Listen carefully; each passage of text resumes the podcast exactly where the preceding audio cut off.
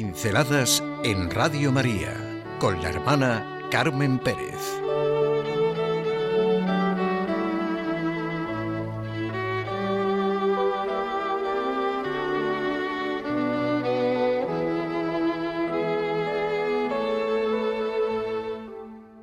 San Valentín, Día del Amor y de la Amistad. Esta pincelada ha sido una ocurrencia de Rocío.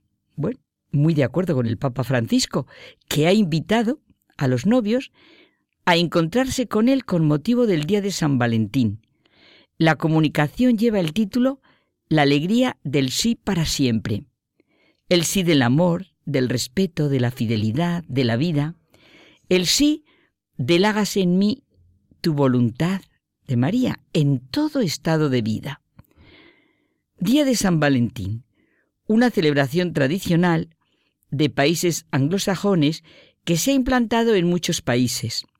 Se conocen algunos como Día de los Enamorados y en otros como Día del Amor y la Amistad. ¿Y San Valentín? Pues se refiere a uno de los tres santos mártires romanos del siglo III de existencia discutida. Parece ser que uno de ellos era un sacerdote que hacia el siglo III ejercía en Roma.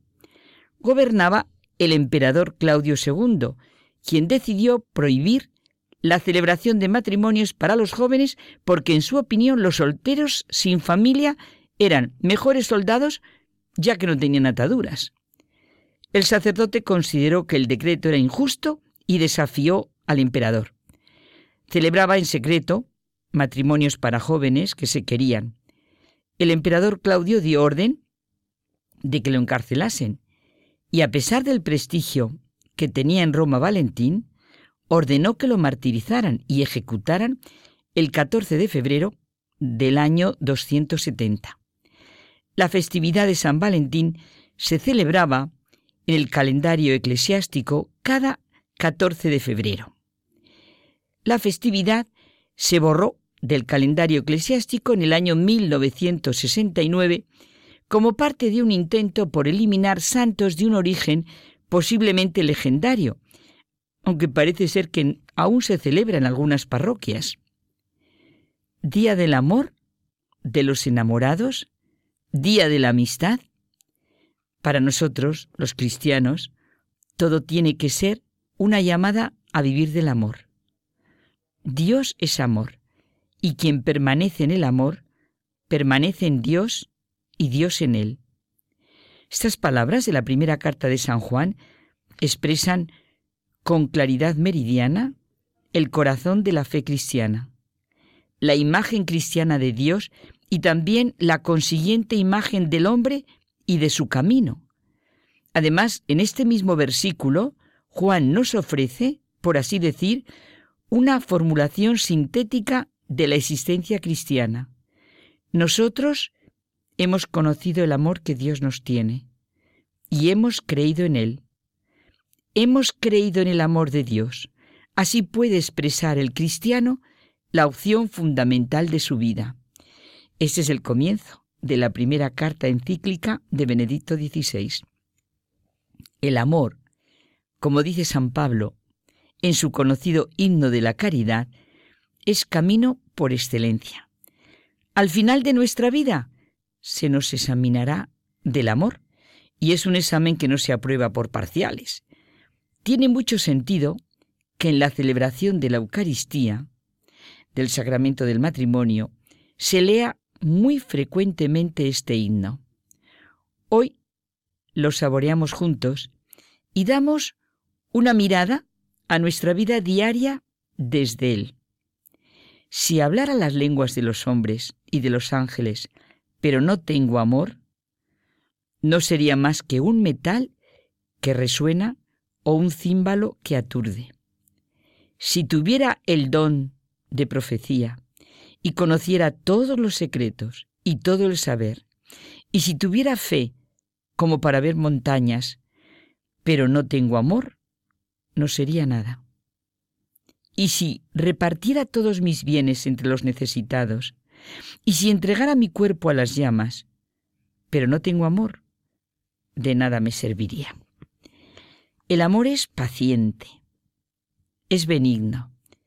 El amor no tiene envidia, no presume, no se engríe, no es indecoroso ni egoísta, no se irrita, no lleva cuentas del mal, no se alegra de la injusticia, sino que goza con la verdad. Todo lo excusa, todo lo cree, todo lo espera, todo lo soporta. El amor no pasa nunca. Realmente me siento incapaz de hacer un comentario a este himno tan claro, tan gráfico, tan profundo, tan urgente para vivir, porque comentar lo que nos expresa San Pablo es complicarlo. Sería como vulgarmente decimos morir en el intento. ¿Hay mejor programa de vida? ¿Hay mejor urdimbre para una relación de novios, para un matrimonio, para una familia, para una comunidad, para un ambiente en el trabajo? ¿Hay mejor forma de vida? ¿Mejor humanidad?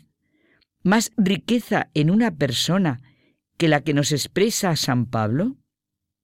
San Pablo, el enamorado de Cristo, el que siente y exclama desde lo más profundo de su ser, ¿quién nos separará del amor de Cristo? ¿La tribulación? ¿La angustia? ¿La persecución? ¿El hambre? ¿La desnudez? ¿El peligro? ¿La espada? En todo vencemos de sobra gracias a aquel que nos ha amado. La vulgaridad, dice Chesterton, está en pasar por la excelencia y no verla. ¿Hay mayor vulgaridad que la que produce el amor que no se da, la paciencia que no se tiene, la envidia que se vive, las cuentas del mal que se llevan? ¿Cómo puedo ver en otro el bien que no soy capaz de hacer? Mi envidia y egoísmo, mi tacañería y miseria lo tergiversará todo. Una persona que vive la caridad de la manera tan concreta que expone San Pablo puede ser vulgar. ¿Puede ser vulgar una persona que ama así, que vive así la amistad? Acabo con el hombre de la mosca y el hombre del colchón, de Miguel de Unamuno. El hombre de la mosca es aquel a quien se le ha antojado una cierta mosca, que tiene una pintita blanca, roja, azul o dorada en el coselete, y que a cazar esa mosca lo pospone todo. La mosca puede ser una condecoración, un título, un cargo, un sillón de académico, un ministerio, algo que quiero tener. Siempre es una mosca de seis patitas y dos alas y nada más. Y la mosca vuela de acá para allá posándose en un plato de miel o de leche, en una boñiga o en un cadáver. El hombre del colchón es el que se pasa la vida buscando un colchón. Católico, protestante, budista, racionalista, materialista, ateo, agnóstico o lo que sea, en que poder echar sus siestas lo más largas posibles. El hombre de colchón quiere tener donde dormir. Ni el hombre mosca, ni el hombre colchón saben lo que es el amor. Pero nuestra plenitud está en el amor que damos, en la realidad de cómo vivimos el himno a la caridad. Dios no manda cosas imposibles, sino que al mandar lo que manda, nos invita a hacer lo que podamos y pedir lo que no podamos, y nos ayuda para que podamos, nos dice San Agustín.